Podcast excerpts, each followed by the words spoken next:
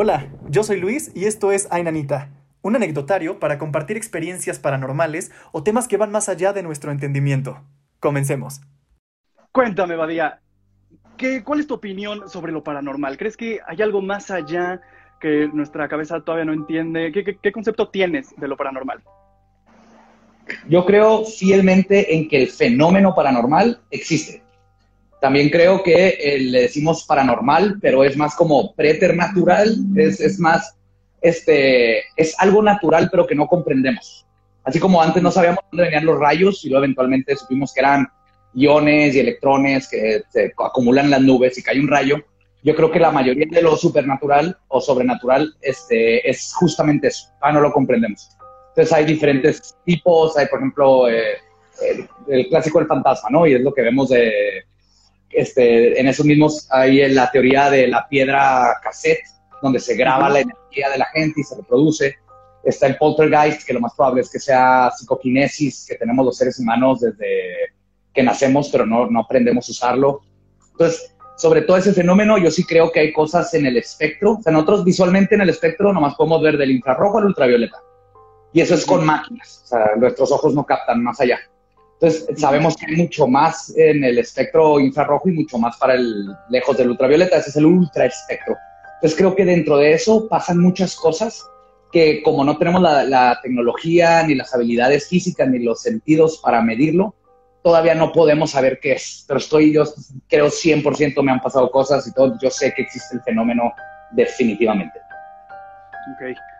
Y este, y bueno, tengo entendido que pues te has dedicado también a estudiar este tipo de cosas y a jugar también con estas cosas y investigar, investigar más. Este, ¿alguna vez te ha pasado algo neta muy que te sacó mucho de onda y no le encontraste tanta lógica y que neta te sacó mucho de onda, te dio mucho miedo, pues? Sí, van varias. La, la, la que más me acuerdo es cuando estábamos investigando justo una casa que no me querían dejar investigar porque eran puras psicólogas que la rentaban para dar terapia y obviamente como psicólogas trataban de, de, meterle razón a todo lo que estaban viviendo dentro de la casa que no podían explicar, puertas se abrían y se cerraban, objetos se movían, este, se cerraban puertas por adentro, tenían seguro por, ad por adentro de la cocina, por ejemplo, y un día estaba cerrada con el seguro puesto, lo cual si alguien lo hubiera puesto no se hubiera podido salir de la casa y nomás estaba la psicóloga principal y el, y el paciente. Entonces llegó un punto en donde ya no podían explicar y me, me, dieron chance, no pasó nada. Como en la mayoría de las investigaciones este, paranormales no pasa absolutamente nada. Eso es, eso es una triste realidad. Más que cuando ves programas, pues obviamente necesitan rating y se tienen que empezar a inventar cosas. Y para mí es, eso, eso es muy detrimental para todo el, el estudio para de la parapsicología. Pero a nosotros, en esa ocasión, no nos pasó nada hasta como las 3, 4 de la mañana, que se oyó un estruendo adentro, como si hubieran roto algo, y nos metimos y no había nada. O sea, íbamos viendo y todo está bien. Y yo siempre eh, lo, lo, manejo lo más científico que se pueda en las investigaciones. Por ejemplo, las puertas siempre tienen que estar cerradas y revisamos. Okay. Porque es más fácil que una puerta abierta la cierre el aire, por ejemplo. Sí, Pero sí, si sí. la puerta está cerrada y se abre, dices, ah, caray, a ver, vamos a revisar qué pasó aquí. Total, que íbamos investigando puerta por puerta, se abría la puerta, yo tomaba foto, y luego mi amigo era cerrada, puerta cerrada, puerta cerrada, y la siguiente cuando íbamos llegando a la última puerta, era un pasillo largo, en el cuarto donde hubo siempre mucha actividad que nos decían estas chavas, vimos la chapa girar, o sea, no nomás se abrió la puerta, vimos la chapa, se movió poquito, tu, tu, tu, y luego giró y la puerta se abrió completamente, con fuerza de que azotó contra la pared y se regresó. Okay. Entonces ya entramos y salimos corriendo, bueno, nomás dos, un, otro amigo mío se quedó paralizado de miedo. Sí, sí, sí. Empujé la puerta, tomé fotos, este, de todas las fotos que tomamos, esas son las únicas que tenían orbes, no sé si has oído las orbes. No, ¿qué son, ¿qué son las orbes? Es un fenómeno eh, extremadamente común porque la mayoría los confunde en el, en, el, en el mundo sobrenatural. Son bolas de luz, por lo general tiene una estela okay. que lo siguen. No más que con las cámaras de ahorita es muy común que insectos o polvo se vean como, como estos orbes, estas bolas flotando con luz. Entonces okay. es muy fácil confundirlo o que nomás por sensacionalismo digan, ah, aquí hay un orbe, pero la orbe se mueve muy diferente, tiene su propia luz, emana luz, no está reflejándola. Entonces, fueron las únicas fotos donde se veía ese, ese tipo de fenómeno. Y el, lo, lo, más chido de eso, bueno, no chido, ¿verdad? estuvo medio creepy. Salimos a platicar lo que vimos y, sí, claro. y ahí que el árbol donde estábamos estaba muerto en el patio. y alrededor del árbol faltaba pasto. Todo el resto del patio tenía pasto y los árboles del otro lado de la barda, en la casa del vecino, estaban verdes. Esto fue nomás por pura deducción. Este, dije, aquí escarbaron, por eso no hay pasto, y le han de haber dado a la raíz del árbol y por eso lo mataron. Y ahí quedó, entonces a la, nos dieron las 6 de la mañana, le dije todo, era mi exnovia en ese tiempo la que, la que estaba estudiando psicología, estaba con la maestra ahí. Le dije todo lo que encontré, le dije lo del árbol y así quedó. Como a los dos días me hablan como a las 9 de la noche, ven a la casa ya, porque dice la maestra que estaba tratando de dar terapia y la casa estaba temblando los vidrios, las puertas abriéndose al grado de que el paciente estaba también así de que, ¿qué chingado está pasando aquí? Fuimos, este, escarbamos y me encontré, empezaron a salir este, pedazos de sábana, de plástico negro grueso, hasta que en una de esas que estoy escarbando saqué un mechón de cabello como de este tamaño. Mechón, no como que pelos, un mechón así. Y es donde la maestra dijo, para, vuelve a tapar ese hoyo, yo no quiero saber nada de esto. Y este, regresó a la casa, en cuanto se le acabó, le quedaba un mes de, uno o dos meses de renta y ya nomás no, no Ya eran los tiempos 2008-2010 cuando estaba todo bien feo aquí en Ciudad Juárez, entonces pues la maestra ni sabía quién era el dueño de la casa ni nada y prefirió no meterse en pedos. Y ahorita ya no sé claro. qué ha pasado con esa casa. Okay, es Dentro de la investigación fueron y encontraron ahí, o sea, pudo haber un cuerpo y, fue como, güey, hasta aquí, o sea, ya encontraron el mechón, vámonos, Ingesu.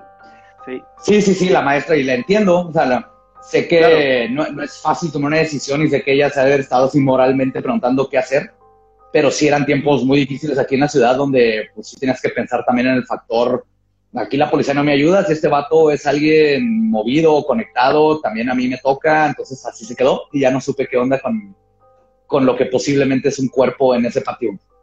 Claro, claro, y qué chistoso que pues además del cuerpo pues hubiera este, actividad extraña dentro de la casa. Sí, totalmente, y digo, es, muy curioso porque el, todo lo, lo paranormal es algo subjetivo. Yo te puedo traer la mejor prueba del mundo, te puedo traer una foto de un fantasma de una aparición de cuerpo completo y el instinto primordial va a ser, ah, es Photoshop. O se ve demasiado clarita para ser un fantasma, ¿no? Si traes algo que medio se nota una cara, te van a decir, ah, es paredolia.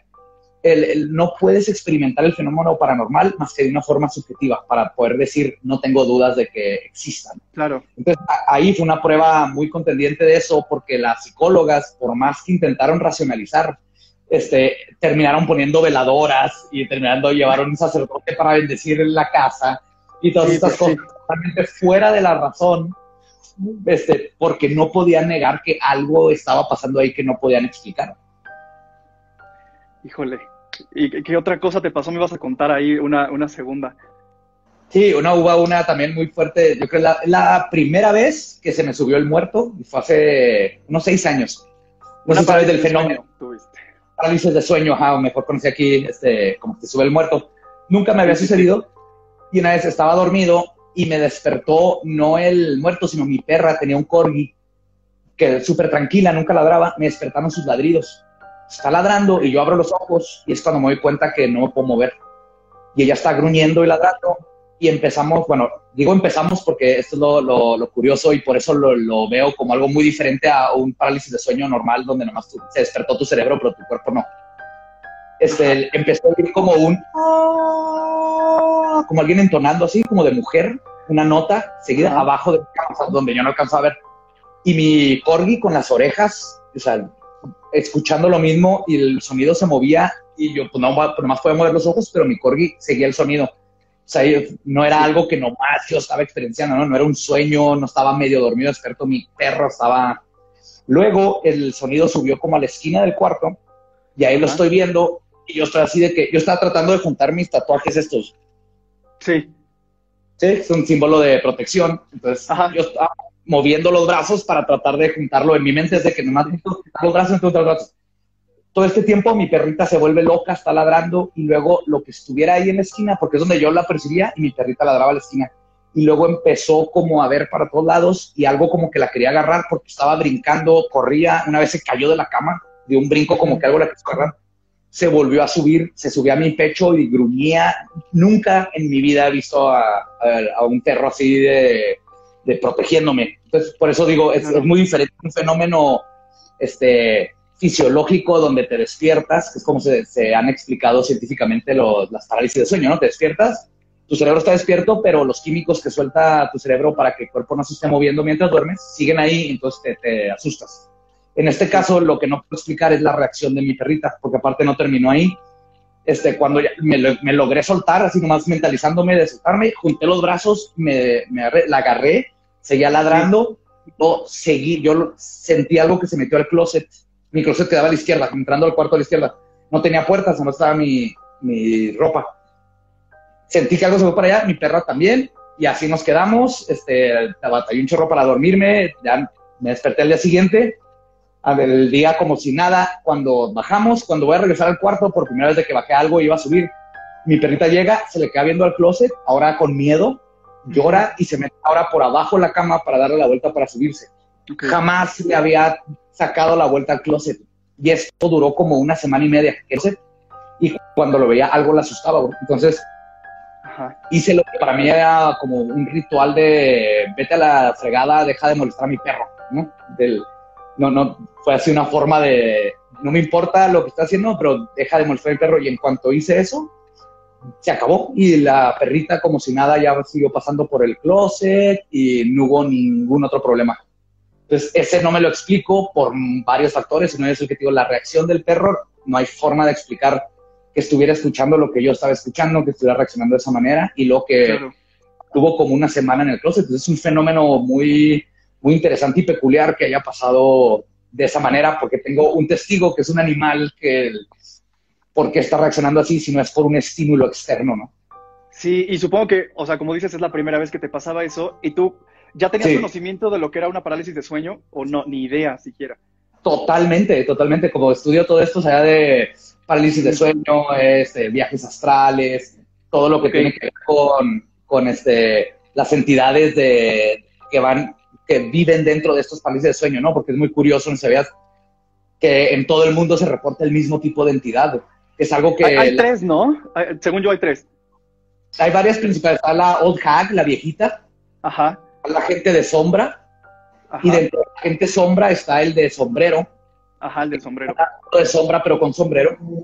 Y luego está el Nightmare, que de ahí viene la palabra Nightmare, de pesadilla en inglés, que es como un demonio con caballo, porque en inglés mare este, es caballo, ¿no? Entonces, lo curioso es que en todos los... Hay dos cosas curiosas eh, con este fenómeno para mí. Uno es eso, que se repitan en varias culturas, en todas las culturas, el mismo sí. tipo de entidad, ¿no? Eso no lo puedes explicar con, ah, es que te quedaste paralizado. La segunda cosa es que nadie le da parálisis de sueño y se le aparece un mago arriba de un unicornio y le dice, hola, te voy a llevar a comer chulurros. Híjole, qué miedo también que se te aparezca alguien Ajá, así. pero, pero ah, pues, me aparece un unicornio, güey. No, que es negativas, ¿no? Entonces a mí se me hace más bien ahí la respuesta está en que creo que cuando estás en ese estado de, este, es lo que se conoce como gnosis, estás entre dormido y despierto, no te puedes mover. Creo que tu mente está abierta a otro tipo de frecuencias y vibraciones. Entonces puedes ver, percibir, escuchar cosas que conscientemente no. Y por lo general, lo más fácil de percibir son las ondas más bajas, que por ahí vendrían estas cosas. Y tu cerebro percibe las ondas y les da forma y por eso siempre son negativas. Entonces hay algo ahí que nos conecta en todo el mundo, que en esas ondas andan estas criaturas, entidades, seres, no sé, no las puedo definir todavía porque no conozco lo suficiente, pero sí es muy interesante que existen en todos lados y creo que es algo bien importante de tomar en cuenta antes de nomás decir, este, ah, no, no, no, es que nomás este, tu cuerpo estaba paralizado, pero tu cerebro despierta. Sí, mi, mi perro, ¿qué onda? ¿Y por qué es que China? sí, eso es lo cagado. Uh -huh. Ajá. Sí, sí, eso es lo cagado, que también el animal lo, lo, percibió, no solo es porque tú estabas jetón y paralizado, sino que, o sea, había algo ahí porque también se quedó después en tu armario. Eso está muy... Claro, y, y me volvió a pasar, la, nomás me ha pasado dos veces lo de que se me sube el muerto. Bueno, uh -huh. me, se me subió en reversa el muerto, eso, es, eso está bien curioso, ahorita te digo así rápido. ok. Una vez soñé que me dormía y algo me jalaba la pierna en mi sueño. Entonces, cuando me despierto, tengo la pierna hacia arriba, como si me estuvieran jalando, y alcancé a ver en lo que abrí los ojos que una masa negra, como una sombra, se fue.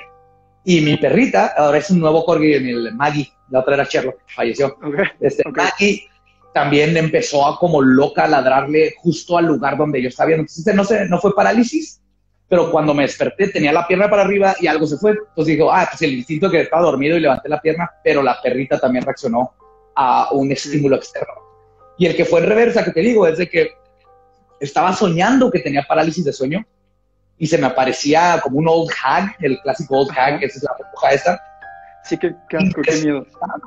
Sí, yo me despertaba y en cuanto me volví a dormir, estaba en el mismo lugar, pues en el, en el sueño lo continué y yo otra vez seguía con el parálisis y esta cosa me seguía haciendo cosas y yo me volví a despertar, me levanté a tomar agua, fui al baño, me volví a dormir y en cuanto me quedé dormido, otra vez estaba justo en donde me había quedado en el sueño.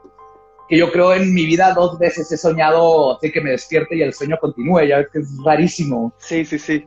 Pero esta vez fueron tres veces, incluso una vez me levanté de plano, así que a ver, me voy a levantar nomás para teniendo esta pesadilla y me volvió a dormir y me volvió a pasar y estuvo así de que no, no, no. Por eso le digo que se me subió el, muerto por en reversa o se me subió en mis sueños. Pero lo curioso es eso, que cuando volví a dormir me pasaba y no me podía escapar del sueño. Estabas en un loop ahí de sueño muy, muy extraño. Sí, básicamente. Sí, qué extraño. Y que tus animales lo perciben. O sea, entonces sí hay algo cabrón que está ahí, no nada más es este, algo mental, sino sí hay. No, exacto. Y, y, cualquier persona que tenga una mascota, aquí todos los que nos están viendo, te digo que pueden saber, notas cuando tus animales están percibiendo algo que nadie más puede ver. Los bebés, los niños también pueden percibir cosas que nosotros no, porque cuando nacemos, este, el cerebro es muy bueno para saber qué va a usar de sus neuronas y qué no. Y cuando dices, no vamos a usar este atributo, vamos a esas neuronas, van para el, esto que sí vamos a usar, ¿no? Por ejemplo, hay, hay experimentos científicos donde a niños desde dos meses de, de nacidos les ponen, por ejemplo, un idioma pues hay un idioma en mandarín muy específico que hay una sola palabra que se pronuncia diferente y nada más alguien que es un este, parlante nativo encuentra la diferencia, ¿no? Pero eso se lo ponen a un bebé de dos meses y después de estarla escuchando, donde le dan un premio de que cuando se oye la palabra voltea a ver y sale un conejito, ¿no? Algo así. O sea, se dieron cuenta que el bebé tiene la habilidad de reconocer la diferencia. Aunque no sepa qué significa la palabra, reconoce la diferencia y luego ese bebé, por estar escuchando tu idioma, ya cuando, cuando le enseñas un idioma ya más grande, lo aprende de volada, porque ya se hicieron las conexiones neuronales necesarias. Porque el cerebro dijo, yo necesito aprender este idioma. Pasa mucho acá en la frontera, por ejemplo, yo que crecí viendo tele en inglés, porque aquí en la tele abierta este, tenemos más canales en inglés que no, que en español. Entonces, yo veía Transformers y todas las caricaturas. Desde niño mi mamá me ponía caricaturas en la televisión y yo aprendí inglés natural. Es, es como el español y el inglés son idiomas nativos para mí. Y es por eso, porque hice las conexiones neuronales. Entonces los niños tienen estas conexiones neuronales para ver cosas y percibir este, habilidades psicotécnicas, el ver otros, pero cuando no les, no las usan o dicen, tengo un amigo imaginario, se llama tal y es un viejo, y el papel no es cierto, no es cierto, no es cierto, llega un punto donde el cerebro como que apaga todo eso y dice, no lo necesitamos, y pierden la habilidad. Pero tú pregúntale también a papás, es bien común que pase. Yo tuve un amigo mío que tuvo un hijo, se metió a bañar, el hijo estaba, tenía como cuatro o cinco años, estaba viendo la tele, pues dejó la puerta abierta para ver al hijo, ¿no? Estaba bañando y cuando habían unos pies de niño mojados, como si alguien se hubiera mojado. Entonces ahí dijo, ah, caray, pues yo no se metió a bañar conmigo. Salió y le preguntó al hijo que, que se había metido al baño algo y dijo, no, fue mi amigo, tenía un amigo imaginario, ¿no? Dijo, no, pues fue mi amigo imaginario Rufus o como se llamara. Y ahí es donde mi amigo así de que, what the fuck, porque nunca que yo crea un amigo imaginario, pero al ver una evidencia física de patitas que no puede explicar, dijo, no manches, y eso pasa, es, es, común que los niños den estas cosas, pero los papás dicen no es cierto y no es cierto y lo niegan. Y el niño pues tiene que lidiar con eso, sobrepasar el miedo de lo que está viendo, sintiendo o escuchando, y este, hasta que eventualmente el cerebro cancela, ¿no? Esos canales, para, por decirlo de una manera. Sí, tengo una prima, de hecho, que, era muy susceptible a eso cuando era más chica. Ahorita, como dices, tiene que ver tal vez el que los papás lo niegan y lo niegan. Sin embargo, sus papás en dos ocasiones, o sea, pudieron comprobar que lo que decía mi prima era cierto, porque en una ocasión ella estaba jugando, tenía un amigo imaginario igual en su casa, y siempre se la pasaba en la sala jugando con él y este, un día su mamá decidió con estas cámaras anteriormente, este, tomó el flash este, y le tomó una foto a ella según jugando con su amigo imaginario y cuando sacó la fotografía en digital, sí había un niño totalmente blanco, o sea, como un, un espectro de luz blanco sentado junto a mi prima y estaban jugando. Entonces, sí, sí, sí, yo también. O sea, toda la familia cuando se lo contaron fue como, o sea, y ahí, pues sí, creyeron, hicieron de hecho bendiciones a la casa, y al parecer ya ella dejó de jugar con él. Este, y era totalmente un niño. Este, no, no se le vio la forma porque estaba de espaldas, pero era, o sea, como, no sé, como mucha luz en la, en la fotografía.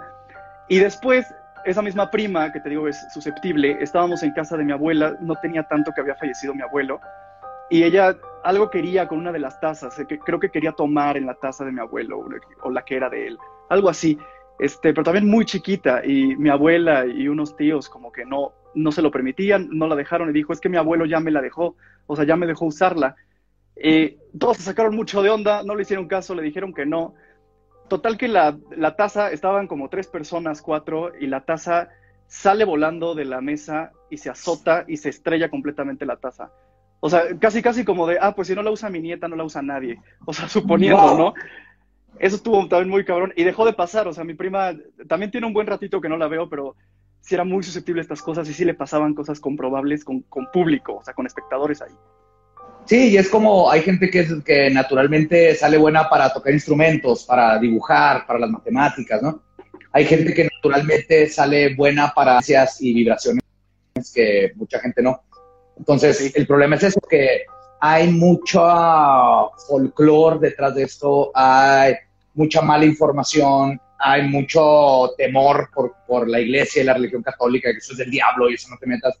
Y entonces se vuelve como un estigma y no se, a la persona no, ni, ni sabe qué le está pasando, no sabe cómo controlarlo, este, y eventualmente o, o, lo pierde o pasa muy, buen, muy malos años con estas experiencias hasta que de plano tiene que aprender a vivir con ello.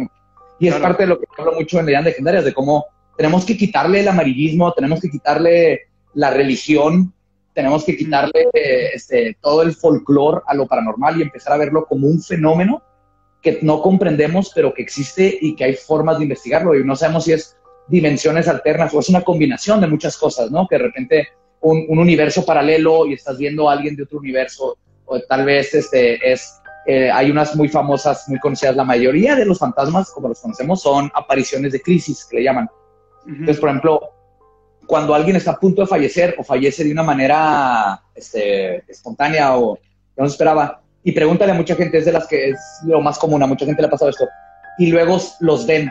Por ejemplo, al papá de un amigo se topó a un vecino, platicó con él como por media hora en un parque y cuando llegó a su casa su esposa le dijo que el vecino acaba de fallecer hace unas horas. Entonces él así que, What? no puede ser, se acabo de platicar con él hace tanto tiempo, y eso es común. Entonces, eso lo que se teoriza es de que hay personas que cuando van a morir o algo, hay, puedes mandar como una proyección, como un tipo de holograma para avisar que te vas a morir, despedirte, este, advertir a los demás, pero ya no es tu, tu consciente, es nomás como un último grito, digámoslo así, que se representa con tu figura, ¿no? Y la cosa aquí es que eso, digamos que te mueres en, en un accidente y mandas esta proyección de crisis a la casa donde vives. Luego pasan 50 años y ya vive otra familia ahí y la proyección con, bajo ciertas circunstancias correctas atmosféricas y de temperatura, se vuelve a aparecer la aparición de crisis. Entonces, lo tomamos como un fantasma, pero fue este como proyección este, psicosomática de alguien de hace muchísimo tiempo. No está consciente, no nada, más ves la aparición y por eso hay lugares donde la casa tal vez no está tan vieja, pero ves a un fantasma de los, de los 1900. Es porque tal vez en ese lugar hubo una proyección de crisis, ahora se construyó otra cosa y esa proyección se sigue representando, apareciendo cada tantos años, cada, que es otra cosa, cuando se investigan casas embrujadas, así por ejemplo, tiene que ser algo de todo el año, porque no sabes si el fenómeno ocurre en agosto, porque en agosto el calor está perfecto y la temperatura y la humedad son perfectas para que se pueda manifestar este tipo de aparición. O sea, hay muchísimos factores que tenemos que empezar a ver así lo paranormal y quitarle todo esto de que, no, sí, aquí hicieron un rito satánico, no, sí, estos son almas, hay que rezarle para que se vayan a la luz. No, aparte que eso es asumir que todos los muertos este, eran católicos. Claro. Entonces, no debes de ver a el fenómeno como algo religioso y no se debe ver como algo satánico ni algo folclórico. Se debe tratar de comprender de la forma más científica que se pueda en mi opinión. Ok, sí, tiene mucho sentido, pero hablando sobre esto, o sea, y no metiendo como religiones ni cosas así, entiendo que también hay cosas buenas y cosas malas en un idioma universal. y cómo saber cuando la entidad o lo que se está apareciendo o manifestando en ese momento es bueno o malo. ¿Sabes algo de eso al respecto? Sí, o sea, sí, se sabe que hay este, manifestaciones positivas o negativas, por, llamarlo de, manera, como tú dices. Eh, las más comúnmente vistas como negativas se sabe que es por cuando empiezan ya a atacar a las personas, eh, los objetos vuelan y golpean, hay rasguños físicos, este, se nota que algo quiere hacer el mal y se siente. Entonces, sí, tenemos, sí tenemos un sentido en donde tú estás, lo, hasta lo sientes con personas. Hay personas que tú en cuanto las conoces dices, ah, esta persona como que algo tiene, no sé qué es. Sí, pero ese, ese tipo de energía que emanamos. Ajá, sí. estamos hechos, para, por toda la evolución nos ha hecho para poder saber si viene un este, tigre dientes de sable, está escondido en el pasto o no, ¿no? O sea, el peligro es algo que podemos captar con muchos sentidos, hasta el cabello sirve como un tipo de antena, los, los nativos americanos lo usaban de esa manera. Entonces, tú sabes cuando algo se sigue, se siente opresivo o negativo en un lugar y empieza a haber este tipo como de ataques a la persona. Positivo tiene que ver más con todo esto que te he platicado, apariciones de crisis. Este, el, el, poltergeist se puede confundir porque por lo general es, digo, es mucho más común cuando son adolescentes y mucho más común en las mujeres porque las mujeres son naturalmente más propensas a todas las habilidades este, esotéricas y a tener esta, esta conexión mucho más apegada a, todas estas habilidades. Entonces, una adolescente que trae todo el cambio hormonal y todo eso, luego le grita a la mamá, se enoja con la mamá y esa energía luego se representa con los platos saliendo volando, ¿no? Que, por ejemplo, es algo que yo hubiera hecho en el enojo, no lo hace, pero su energía psicoquinética lo hace. Entonces, parece que hay algo malo en la casa, pero no es malo, sino que en ese momento se representó una energía negativa, pero por parte de la niña o del adolescente, no de un espectro que andaba ahí. Ok. ¿Y qué pasa con, aquí también preguntaron, de repente vi un mensaje porque están llegando bastantes, este, ¿qué pasa entonces con las entidades demoníacas? O sea, porque no estábamos metiendo religión ni nada, aquí estábamos hablando de energías positivas, negativas y eso, pero entonces, ¿cuándo llegamos a hablar de un demonio? Es que el demonio es complicado por lo mismo no podemos decir que no hay este, demonios, ¿no? El, demonio es un invento este, de la religión judío-cristiana, eso sí. Entonces, como vivimos, por ejemplo, en un país este, primordialmente judío-cristiano, lo que pasa es que todo lo asociamos o, con Dios o con el diablo. Entonces, cuando veo todas estas cosas, por lo general se le atribuyen al diablo y algo demoníaco. Para que algo sea demoníaco es, es rarísimo. Estas son situaciones extremadamente raras que sucedan que haya este tipo de infestaciones en lugares. Hay bien poquitas que, que, pueda, que podamos decir que están bien documentadas y que podamos decir que hubo algo ahí. En la mayoría de las veces es un poltergeist, es otro tipo de cosa, y aquí el problema es que como creen en esto de los demonios, lo primero que hacen es llevar a un sacerdote. Sí. Entonces, ahí el problema tío, es que el 99.99% de las veces no tiene nada que ver con demonios, o con jeans, que sería el, demonio de, en, Arabia, ¿no? O este, pues cada cultura tiene sus, como entidades este, negativas o traviesas, ¿no? Timadoras. En todas las culturas existen. Cada una, le, depende de su religión o filosofía, le puso el nombre. Entonces, aquí son los demonios. Pero esas son rarísimas porque estamos hablando ya de entidades conscientes. ¿sí? Ya cuando hablamos de un demonio, es una entidad consciente que tiene algo que quiere hacer. Entonces, es rarísimo. Y la cosa es que cuando llevan a un sacerdote, por ejemplo, que es, lo, es de lo que digo que tenemos que empezar a quitar de la mentalidad el instinto cuando hay este fenómeno es llevar a un sacerdote a que bendiga la casa. Y como les he platicado muchas veces en leyendas legendarias, esto, el 99.9% de los casos, empeora las cosas. ¿Por qué? Porque, eh, digo, en el caso del poltergeist es una, una adolescente o un adolescente que está pasando por las hormonas y todo esto. El llevar al sacerdote nomás como que reafirma que está pasando algo paranormal, lo cual de forma inconsciente reactiva y pone estrés a todo mundo y siempre se pone más, este, más pesado el ambiente y sube la actividad paranormal, porque no tiene nada que ver con demonios. El sacerdote más bien nomás va ahí a afectar la psicología del que está creando el, la psicoquinesis. Y en el caso de cuando son fantasmas que son nada más, este, por ejemplo, las réplicas, que es el, clásico, ¿no? Los que son como grabaciones, no tienen, ni, ni, siquiera están conscientes, es como un holograma de una persona que vivió en algún punto su energía en un momento, por lo general pasa en momentos de tragedia o así, porque es mucha energía la que se desprende, la energía no se crea ni se transforma, se queda en, la, en, en, los materiales, especialmente la piedra caliza, es muy común que pase eso. Entonces, bajo ciertas citas, vuelves a ver como si vieras el holograma como en Star Wars. Eso es lo único que estás viendo. Entonces, llevar un sacerdote eso no va a hacer absolutamente nada porque es como llevar un sacerdote para que te borre un cassette, le borre una canción a un cassette. No va a servir. Pero toda esta mentalidad de pensar que ah, es un demonio y nos quiere hacer mal y el sacerdote vaya a decir, sí, son demonios porque todo lo que no es de Dios es demonio, afecta psicológicamente y eso es más peligroso a nomás tener un, este tipo de fenómeno en tu casa y comprenderlo de una forma más científica, más clara o, o lo más científico que se pueda, ¿no? Para psicológicamente. Claro, aunque va a estar cabrón eh, estar identificando si lo que tienes es un holograma que se está repite y repite o si neta tienes un hinche demonio. Que bueno, ya si empiezan los rasguños y las aventadas de cosas. Exacto. Simplemente es que esté más cabrón el asunto. Y aparte, te digo, es, es, casi, es rarísimo que sea un caso de demonio. Están documentados son poco, así, eh, yo creo que él han de haber, así los puedo contar con mis manos, este, casos donde se, puede, se haya documentado. Lo que pasa es que el, amarillismo y el sensacionalismo nos ha llevado a pensar que ah, si algo está embrujado, eh, hay una posibilidad muy grande que sea muy cuidado. Siempre te dice, no, cuidado porque pueden ser demonios y si les hablas o así, luego los vas a... Y es todo lo contrario, es muy, muy raro que vaya a ser este, algo que tenga que ver con entidades conscientes este, negativas. Ok.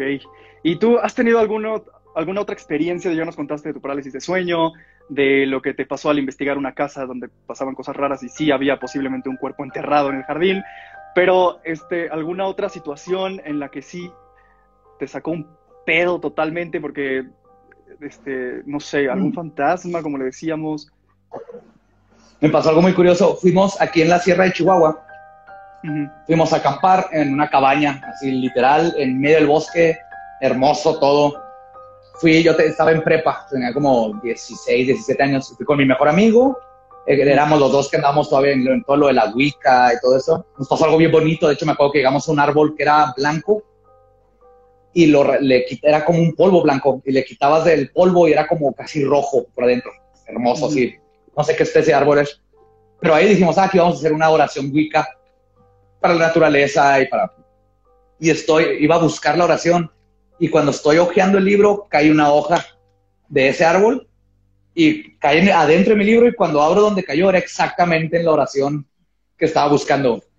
Entonces de ahí fue así que, ah, qué chido, todo un mensaje, ¿no? De, de, de la naturaleza y de todo que estamos... Sí, sí. todo bien chido, luego nos perdimos como cuatro horas en el bosque porque, por pendejos, este, ya, ya me iban a mandar a unos, unos rarámuri, que son este, los nativos aquí de ahí de la sierra, que estaban ahí en la cabaña pisteando con, con los señores. a mandar a buscar y nos salvó la música banda, porque íbamos bien perdidos y empezamos a ir así a lo lejos un pum, Y dijimos, vamos a seguir, mínimo el sonido, hay civilización. Sí, sí, sí, sí. Y de repente el boom, boom, se convirtió en bom, bom, bom, bom, chom, chom, Y el guiro, empezó a sonar el guiro también ahí de repente. Sí, sí, sí, ahí vamos, vamos. Y muy chido, pero en la noche, esa noche, pues ya este, los adultos se quedaron pisteando y nosotros, nosotros estamos durmiendo en el ático. Es una cabaña que pues, no tenía cuartos, nomás era todo un piso de abajo con varias, varias camas, la cocina, y tenía un ático que era del mismo tamaño de la casa, nomás pues, en el ático, ¿no? Entonces, obviamente, como buenos preparatorianos ghost, yo, no, no, vamos a dormir en el ático. Y el ático nomás tenía una puerta de acceso. Entonces, entramos, cerramos la puerta y en el ático nomás tenía, la cama estaba en, en un extremo y el, el resto era cero, un vacío. Y eh, totalmente oscuro, no veías al pie de la cama ya en adelante no veías nada. Se veían yo creo unos 5 metros de la cama donde se terminaba el ático, pero ya no se veía nada. Y nomás teníamos para alumbrarnos una lamparita así como un quinque chiquito de baterías. Y estábamos jugando Game Boy, porque nos cantaba el Game Boy Gods Super Geeks. Estábamos jugando el, el, uno de Zelda, me acuerdo. Y estamos jugando y se empieza a oír alguien caminar adentro del ático, justo en donde no alcanzábamos a, ver nada. Así, camina de un lado para otro, como si alguien estuviera caminando. Y pues primero así mi amigo y yo de, lo hice, sí, lo, seguíamos jugando, cada vez se oía más y se oía como que se acercaba. En un punto, lo primero que nos sacó un así pedo enorme es que se abrió la puerta de, golpe y era el papá de mi amigo que nos dijo ah. que dejamos de estar caminando, que estamos haciendo un relajo abajo, que no lo dejamos dormir. Ah, ok. Y él y yo así de que, ay, güey, ¿no? Fue el primer. Y nosotros nomás le dijimos así como que, ok, cerró la puerta, este, seguimos, empezaron a oír los pasos otra vez, y entonces ahí nos empezó a dar miedo y nos tapamos con la cobija. el quinqué estaba como colgado arriba, lo agarramos y así como películas nos tapamos los dos. Y estamos con el quinqué y la luz del Game Boy y los pasos se acercaron a la cama hasta que llegaron a, imagínate una cabaña de madera, ¿no? Hoy es cada paso, truena la madera. No había duda de que alguien llegó al pie de la cama y luego empezó a caminar hacia mi lado. Entonces yo estaba dormido así con mi amigo, bueno, dormido acostado y la cara de mi amigo aquí alumbrándonos con el Game Boy y escuchamos cómo va caminando para mí y yo así, no mames, no mames, no mames, y él así, güey, ¿qué hacemos? ¿Qué hacemos? Y yo no sé. Y luego se detuvo y luego empezó a caminar hacia el lado de mi amigo y así, no, nos dio tanto miedo, esa es la única vez que me ha pasado esto. Cuando te da un miedo muy extremo, te empiezas a reír. Llega un punto en que el miedo está y la tensión la tienes que romper y nos soltamos riendo de cada, fue así de, ah, no nos podemos dejar de reír, estamos con Quique no sabemos qué hacer, esa cosa se de mover, volvió a abrir la puerta el papá para regañarnos por segunda vez por estar haciendo ruido. Y de ahí él, este, pues ya la cerró, eh, pusimos entonces el quinqué, nos dormimos con él prendido, ya no volvimos a escuchar los pasos, pero ese para mí fue la vez donde más miedo sentí y al grado de que me solté de carcajadas los dos. ¿Y pudieron dormir? O sea, ¿ya no pasó nada más en esa noche? No, ya no eventualmente nos quedamos dormidos. De todas maneras, es una cosa que nos dio miedo, pero al mismo tiempo nos fascinaba. O sea, los dos no, digo, estábamos okay. justo investigando todo esto. Entonces, después del miedo de haber sentido a alguien, lo sentías aquí atrás, lo caminó por el otro lado, la cama se movía poquito con los pasos, todo, había alguien ahí. Y este, pues ya cuando nos, nos, reímos, lo platicamos lo que pasó y todo, y entonces, estabas ahí con el miedo, pero eventualmente nos quedamos dormidos. Sí, o sea, cagados de miedo, como de no, Sí, como de, no mames, no mames, está cabrón, pero da huevo, a huevo, nos está pasando algo chingón. Sí. Ajá, sí, exactamente. la gente luego me pregunta, ¿no? Así que, que no te da miedo, y yo digo, a huevo que me da miedo, pero me gana más la curiosidad de si logro captar evidencia, si logro, logro ver algo que me siga convenciendo y abriendo la mente a que hay algo más. Es que, es ese morbo por lo paranormal. Sí, eso es lo que me impulsa a yo poder, es lo mismo con los ovnis, ¿no? O sea, para mí nada como poder ver una nave ya así el extraterrestre para poder decir, no me queda duda que existe vida en otros lados. Ese es mi, le gana el miedo a cualquier miedo que pueda tener de tener cualquier de estos tipos de experiencias. Y es lo que le digo a la gente. Sí, híjole, esos temas también de extraterrestres, esas cosas, yo a veces me da una ansiedad porque digo, güey, me voy a morir y no voy a saber si hay vida en otro planeta. Y, o sea, yo quiero saber qué pedo va a pasar. Y, luego sacan tantas cosas de SpaceX y de NASA que ya se descubrió tal cosa. Y, ya, y yo, güey, apúrense, porque de verdad, o sea, saber qué pedo. Pues mira, ya, ya sacaron los documentos, ya dijo la Fuerza Aérea y el Pentágono que Simón, que han estado investigando y que no saben qué son. Y que hasta donde ellos saben, eh, no, es, no es tecnología ni de ellos ni de alguien más. Y ahí viene, al parecer, otro disclosure que le llaman, donde esperemos que van a aceptar lo que ya se sabe, porque varios de los que estuvieron en ese proyecto que invirtieron 22 millones de dólares para estar investigando el fenómeno OVNI, que es el objeto de valores no identificados, este, han salido a decir que lo más probable es que van a decir lo que ya se sabe, pero no lo han querido decir, que es si el OVNI es algo que no es de este planeta. O sea, las naves, no el OVNI, porque no es un objeto de valor no identificado, sino estas, estas naves que hemos observado y que se mueven de manera inteligente y que hacen movimientos que van en contra de la física, no son de este planeta. Entonces, con suerte y mínimo nos toca que el gobierno de Estados Unidos con el Pentágono y la Fuerza de eso acepte eso. Y en cuanto acepten eso, hoy es una forma de poder decir, oh my God. De a huevo, a huevo, ya por fin el mundo está entendiendo que sí, no somos los únicos. Sí, claro, exactamente. Pero pues hay muchas repercusiones de aceptar eso, ¿no? Tienes que pensar el pánico que se puede hacer, repercusiones religiosas, porque si de repente hay extraterrestres, entonces, oh, oh entonces, ¿cuál Dios a quién? Y empiezan todas estas cosas. yo creo que mucho de, no, de, no, de, no sacarlo así tan de golpe ha sido, ha tenido que ver mucho con eso, de que no saben cómo va a reaccionar la sociedad. Ok, sí, sí, sí. Alguien por aquí estaba preguntando sobre tu tatuaje, si lo podrías mostrar otra vez y dar el significado rápidamente de tus brazos protectores. Ah, de los brazos, quiere decir cuál de todos.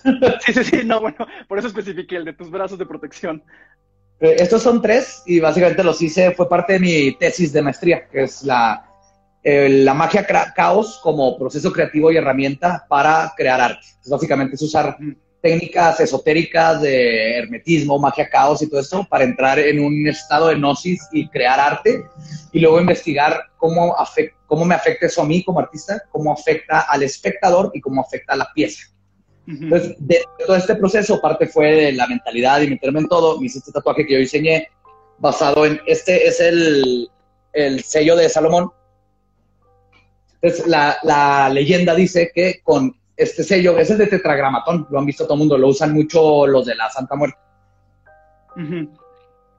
este, con este sello, el Salomón fue uno de los sellos que usó para poder este, conectarse con todas las grandes inteligencias que luego los católicos le pusieron demonios, que son los 72 demonios de la Goetia, que son las inteligencias que le enseñaron arquitectura, matemáticas. Si tú lees a cualquiera de los demonios de la Goetia, todos son de que te enseñan dónde hay tesoros escondidos, te, llevan, te ayudan a viajar a cualquier lado, que es viaje astral.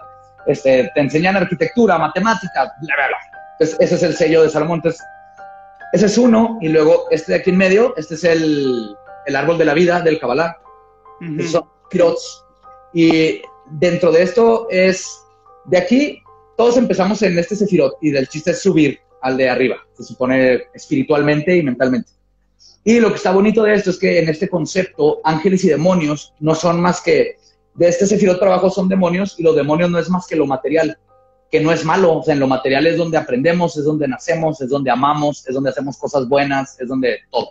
Pero el, lo malo de los demonios es que te mantienen en lo material, te mantienen pensando que una vez que ya eres buena persona, este, has hecho lo mejor de tu vida y así, creer que eso es lo único que necesitas. Entonces, lo, lo, primero que hacen, tienes que ir este, como subiendo, y estoy tratando de simplificar, ¿no? Estos son, estoy tratando de hacerlo lo más sucinto que pueda. Sí, sí, pues toda una tesis, ¿no? Sí, entonces el chiste es ir subiendo por los sefirot y superando la parte, entonces los demonios, la parte es de mantenerte terrenal, no espiritual. Luego llegas con los ángeles y la función de los sefirot en los ángeles es hacerlo difícil. Entonces, por ejemplo, una forma de, de tener introspección y, de trascender es la meditación. Entonces, la meditación no es fácil. si alguien lo ha intentado, sabe lo difícil que es estarse cinco minutos nomás callado y tratando de, de, nomás estar en el momento. Entonces, eso sería un ángel. El ángel lo que hace es que está difícil porque lo, te lo tienes que ganar con práctica y todo, el trascender y poder llegar hasta acá y abrir tu mente y expandirla hasta el último sefirot. Ese es este aquí. Y el último, no sé si se vea ahí, pero este, me levanto. A ver si se ve ahí. Sí. Sí. Esta es la rosa hermética de la aurora dorada. Entonces, con esta, si te ves, tienen letras. Cuando lo juntas, es una forma de hacer sigilos, que el sigilo nomás es una, una imagen de intención. Cuando vas a, cuando quieres, la magia es que tu intención se haga realidad.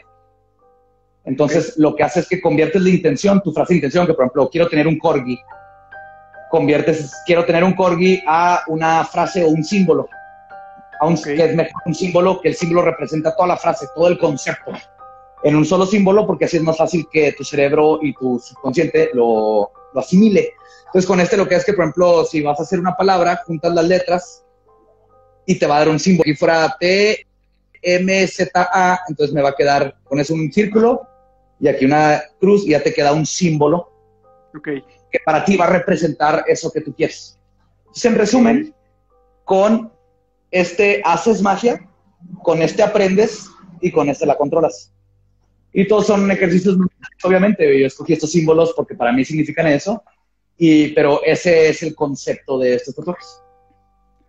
¿Por qué no fuiste mi profesor en prepa y universidad? O sea, yo hubiera estado chingón, chingón en clases, o sea, súper atento. ¿Sabes qué? Deberíamos planear un curso por Zoom y ahí armamos algo, porque de verdad está súper interesante todo esto.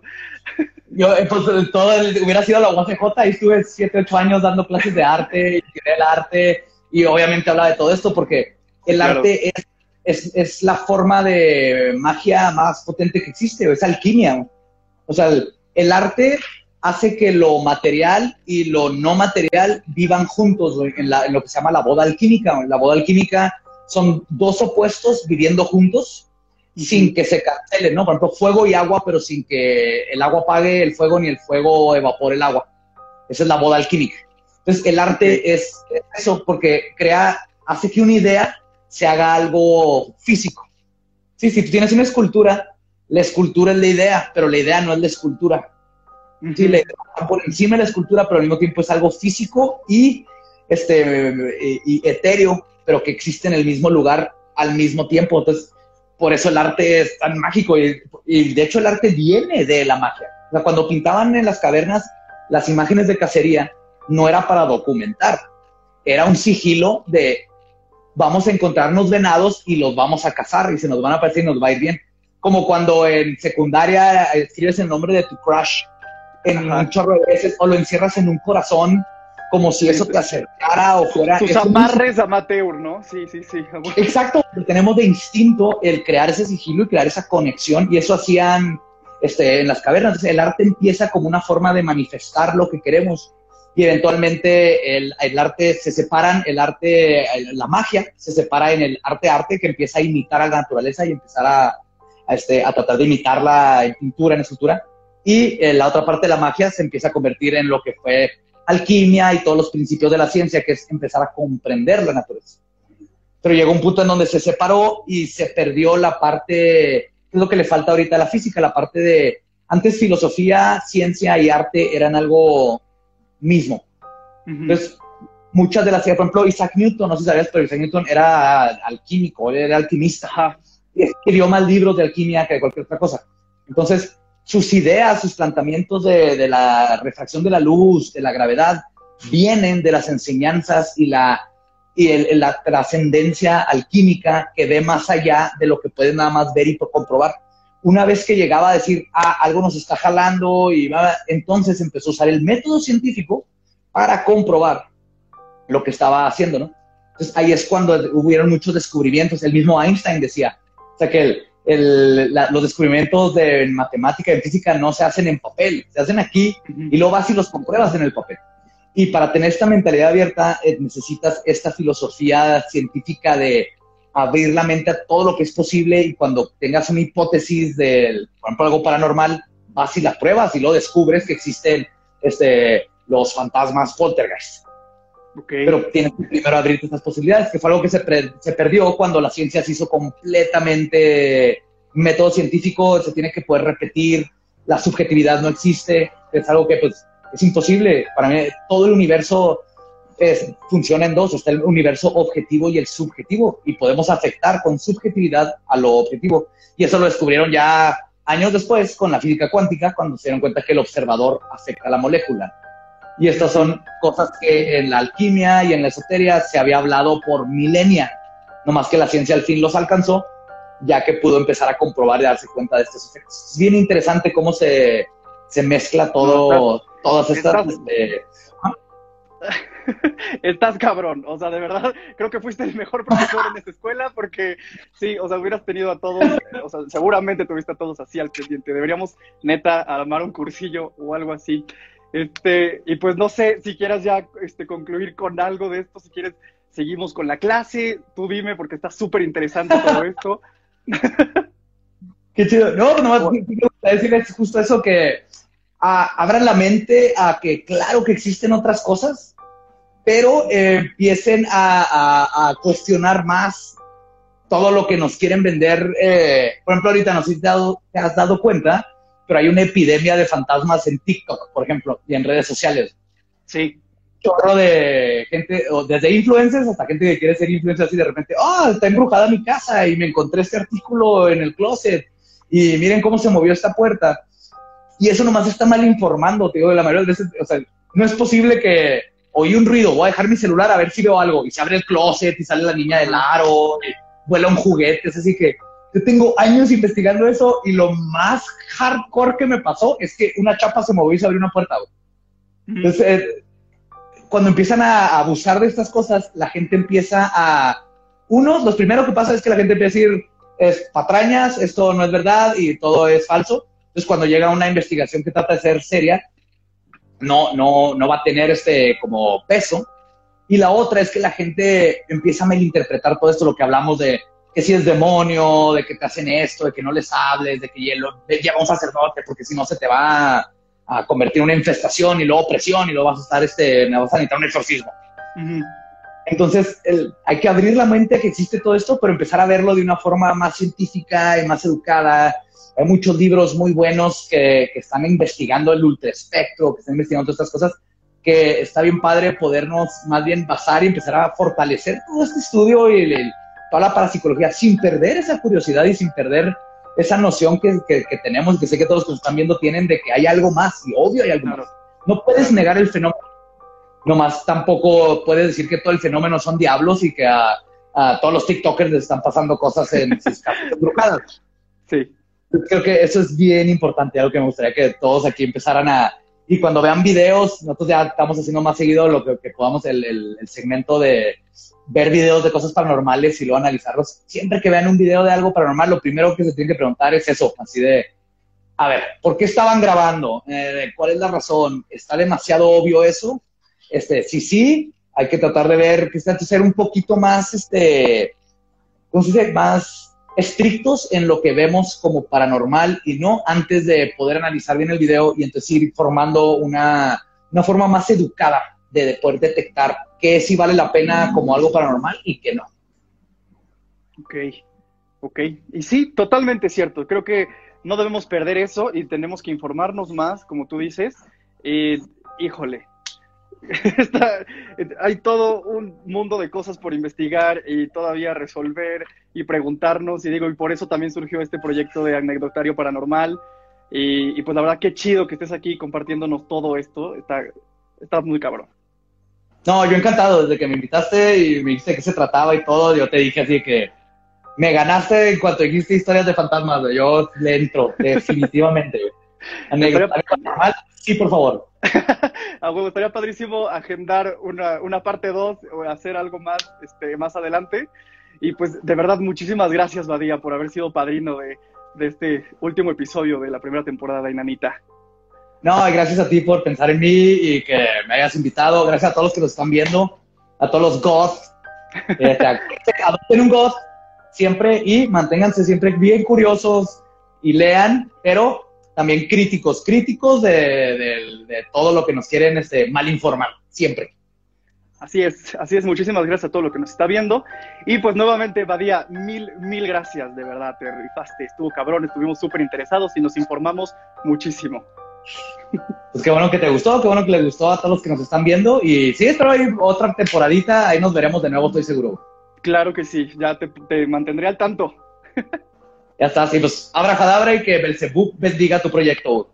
La Muchas mejor gracias. de la suerte. Blessed be. Un abrazote. Abrazote, chau, chau, cuídate. Chao. Mil, mil gracias, cuídense mucho, descansen y al rato chequen nuestras redes, por favor. Bye, bye.